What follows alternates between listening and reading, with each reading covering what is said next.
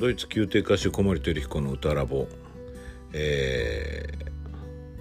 ー、番外編的な「エトラスノイエス」をお届けします。えっと、これはですねあの今お話している声楽文化資料室の技術的なところではなくてまあそうですね今回今日の分に関してはこう演奏活動の中でその稽古場とかで感じたことをお届けするラインなんですけれどもえー、今年の10月29日に突破ホールでコンサートをする宮崎貴子さんとのリートデュオ。ここのための合わせをしましてね。ではっと思ったことがあったのでお話ししています、えー、今日明日2日続けて、えー、遅めの時間にお届けしようと思います。声楽文化資料室と並行してお聞きいただけると嬉しいです。それではどうぞ。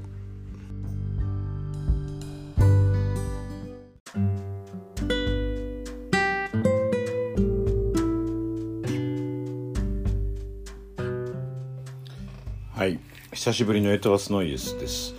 えー、っとエトワスノイエスということで、まあ、今アクチュアルに進んでいることとの関係でお話しできることをお話しします。えー、っとですねあの先日今年の10月29日に行われるピアニストの宮崎貴子さんとのリードデュオのコンサートの初合わせがありました。もうこのコンサートはあの前回昨年の10月にやっぱり突破ホールで行って、まあ、非常に楽しかったしいろんな意味でこう宮崎貴子さんとのコラボレーションがあの宮崎貴子さんとはその前からねあの、えー、と他の場面でコラボはあってですねやっぱりドイツにいらした方なのであのリカルド田村さんのレッスンのドイツレッスン通訳をお願いしたりレッスンバスをお願いしたりいろいろ、まあ、他の局面であったんですけどがっつりリートでご一緒するっていうのが去年初めてですね。まあなんか僕はあのいろんな意外な発見もあったし自分の自分に対する発見もあって非常に豊かな時間でした。でこれはもう一度ぜひ彼女と一緒にやりたいなと思って、まあ、彼女も同じ気持ちでいてくれたので、えー、2回目やっぱり突破ホールで「詩人の恋」とあとベートーベンのね歌曲集「アンディ・フェアルネ・ゲリープ」で「遥かなる恋人に寄せて」という作品を取り上げてまあ他にリハルト・シラスも歌うんですけれどもこの2つの比較的大物を今回はしっかりこう料理するっていうかですねそれを目指して2人でプログラムを組んだんですけどね。でそれの初めての今年のコンサートの初めての合わせをしまして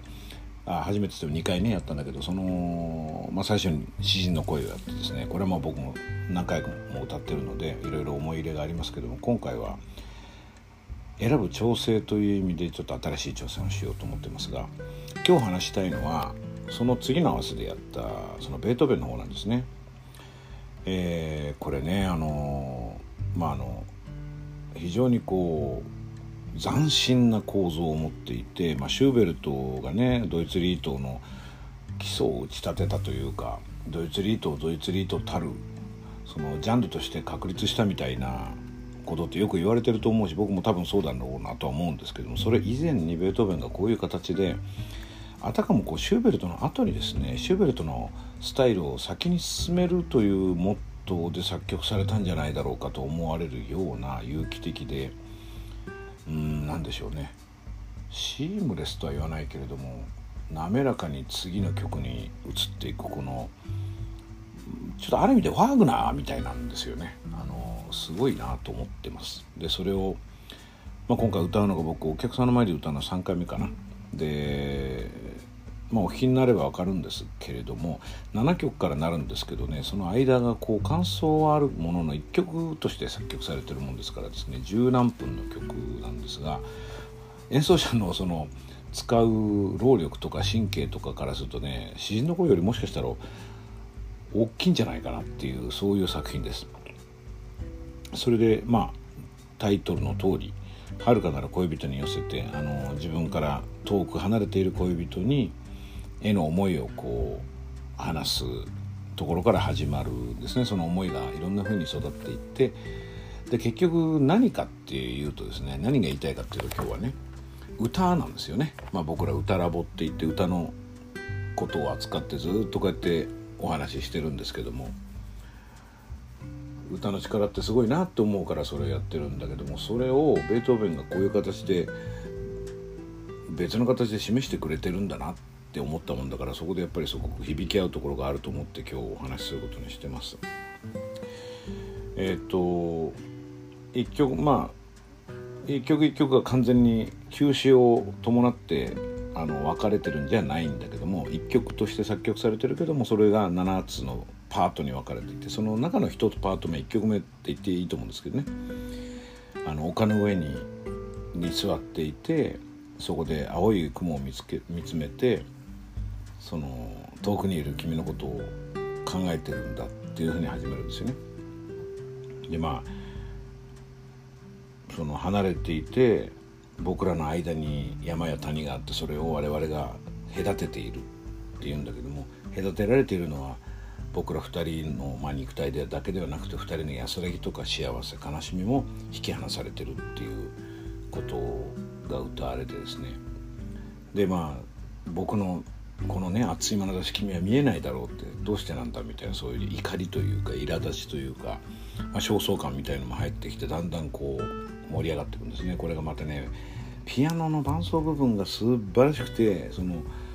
えー、5節あるんですけど1節1節すごい育っていくんですねで5節目にですねものすごい勢いのアッチェランドを伴って次のテンポにこう突っ込んでいくんですけどそこでねその最後の節の歌詞があのてかその前にだから誰もね君のところに僕の気持ち届けてないんだったら僕は歌うよって言うんですよ。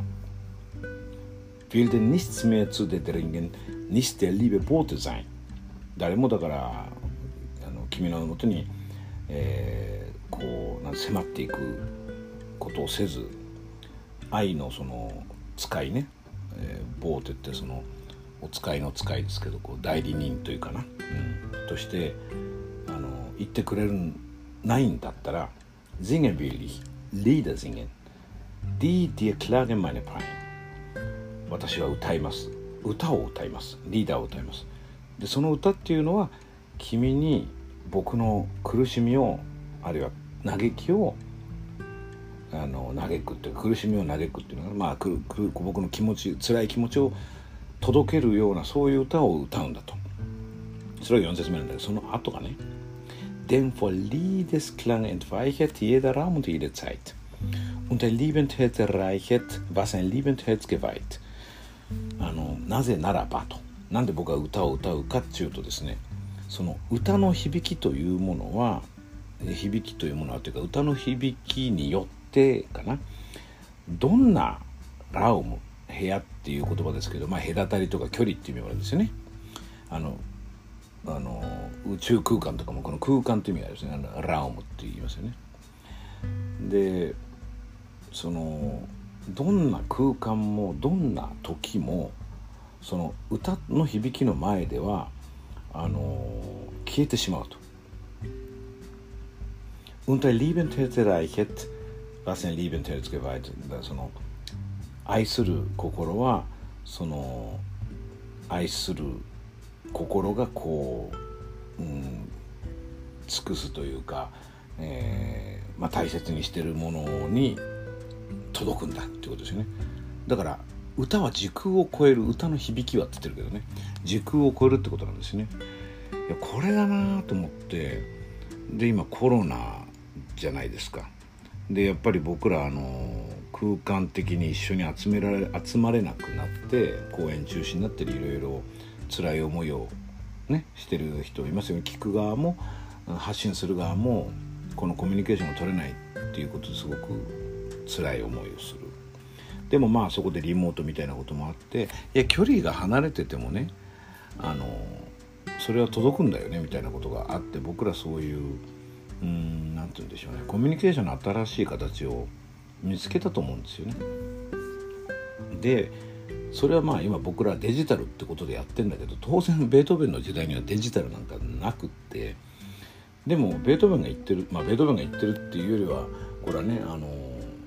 詩を書いたのは、アロイス・イジドール・イエイ・キャイテレスさん僕はあんまりこの人のことはちょっと勉強不足で知らないんですけども。まあそれその八重照さんのこう詩にベートーベンが昇華されてこの歌曲を書いて最後であの素晴らしいアッチェルランドと何でしょうね。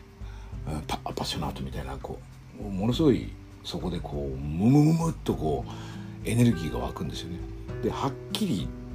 ってっていうかもうこれはっきりしてますけど歌が時空を超えることに彼気づいてしまったんですよね。そしたら歌わざるを得ない。で歌ってしまうという。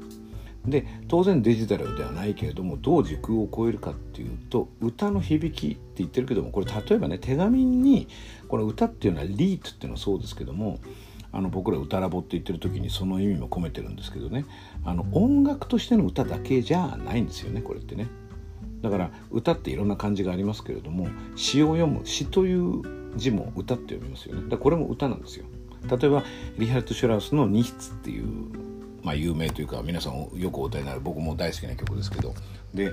あのえー、ねねぞリヒタクティーマイネクーニギムリーダラヒあの歌の王国の女王様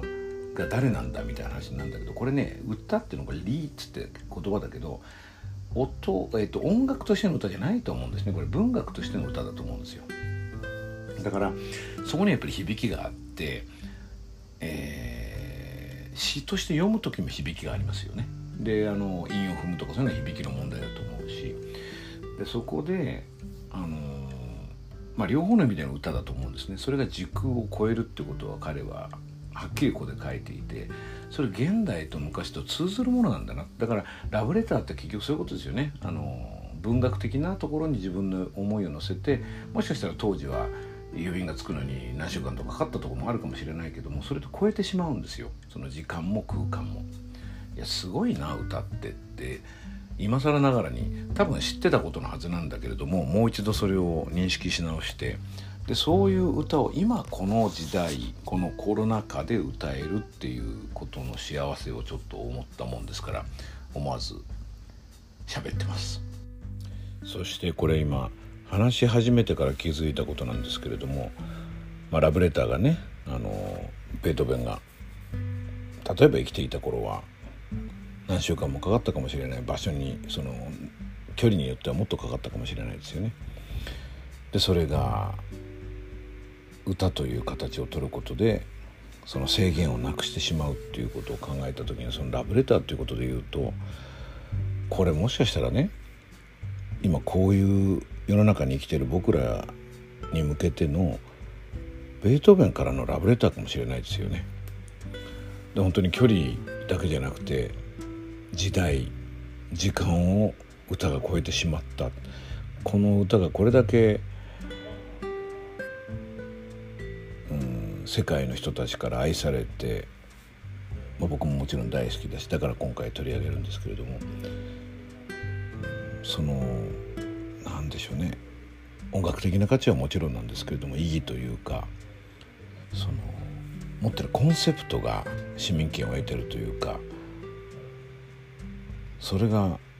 時代を超えて僕らの時代までこうやって生きながらえて輝きを全く失っていないということがですね僕らに教えてくれることがすごくたくさんあるのかなとそういうふうに感じています。